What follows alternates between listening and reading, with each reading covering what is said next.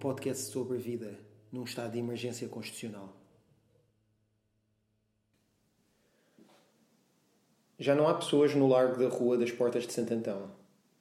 Ontem de manhã veio a polícia, estacionou lá um carro e pediu para que as pessoas dispersassem. Vi carros da polícia noutras ruas, junto à Praça da Figueira, por exemplo. Vi também os barcos que vão e vêm da margem sul, de manhã, depois do almoço e à noite. A Carol perguntou quantas pessoas é que eu acho que ainda apanham aquele barco para ir vir para Lisboa. Não sei. Não sei se muitas, se poucas.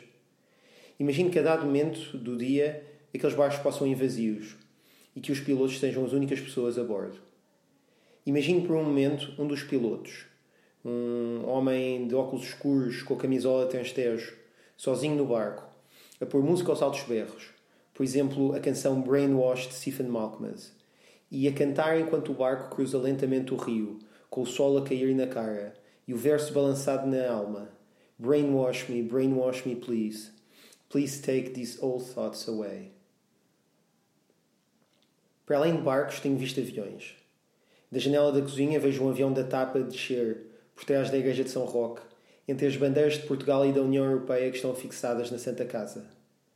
Penso também nos pilotos do avião, se, tal como os pilotos dos barcos, estarão com a equipa de bordo a fazer viagens solitárias, ou se têm duas ou três pessoas lá dentro, com máscaras e luvas, num silêncio estranho, sabendo que isso esperam 14 dias dentro de casa, sem poder ver a cidade ou outras pessoas. Se calhar estão a regressar para casa, como a Adelaide, que já conseguiu voltar de Andorra para São Pai de Jola. Espero que regressem bem. Espero que regressem melhor do que os que estão a regressar dentro de caminhões, pelo posto fronteiriço usar o nome posto fronteiriço em Portugal no século XXI. Que cena! De Quintanilha. Estava ontem a ver as notícias e acho que não me lembro de alguma vez ter ido a Bragança. Já fui a Mirandela e a Torre Dona Chama, mas não me lembro de estar em Bragança.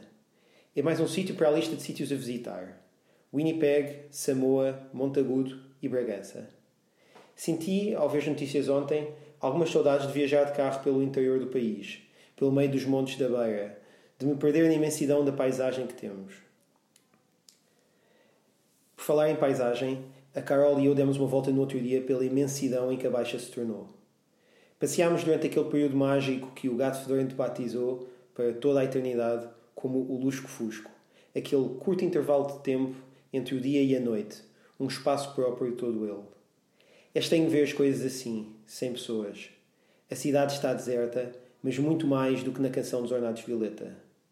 Parece um deserto, mas de cariz urbano, como se os prédios fossem montanhas, as ruas fossem desfiladeiros, as montas e os manequins com as suas roupas e sapatos fossem pequenas e estranhas instalações colocadas ali aleatoriamente.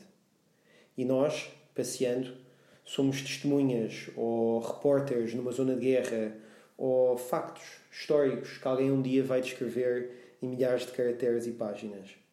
Somos espectadores é verdade que alguns espaços parecem cenários de teatro, como por exemplo o Largo das Belas Artes ou as escadas da calçada do Duque. Pelo meio até conseguimos descobrir uma obra de Bordal II que nunca tínhamos visto, por baixo do elevador de Santa Justa. No fim da Rua do Carmo havia um homem que andava de um lado para o outro, falando com alguém que não estava lá, ou que se calhar até estava e nós é que não o estávamos a conseguir ver. Se calhar era a sua alma ou o seu passado, o seu futuro ou até o próprio vírus, o próprio Covid-19, uh, invisível e em movimento. Pensei ontem nisto, na necessidade de diálogo que temos nesta altura, diálogo connosco, diálogo com os outros. Como é bom falar com quem podemos, como é bom ligar e saber como é que essas pessoas estão, o que é que estão a fazer, como é que estão a passar por tudo isto. Escrevi uma canção em que pergunto como é que anda o teu março? Que séries é que andas a ver? Como é que está o teu quarto? Diz-me que livros é que andas a ler. Os dias correm e as noites passam, mas haveremos de nos voltar a ver, haveremos de nos voltar a ver. E quando nos virmos, podes ter certeza que vai saber muito bem. Depois de escrever a canção, fui ver se encontrava alguma coisa para ler.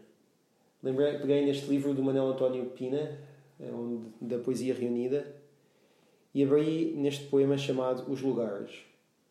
Os lugares são a geografia da solidão, são lugares comuns a casa, a cama. O título do livro, ironicamente, é Ainda não é o fim nem o princípio do mundo. Isto também não é o fim e também não é o princípio. É um período pelo qual vamos todos passar. Bem, juntos e sempre em contacto. Tenham uma boa quarta-feira. Vemo-nos amanhã, outra vez aqui, pela estrada. Kiss, kiss.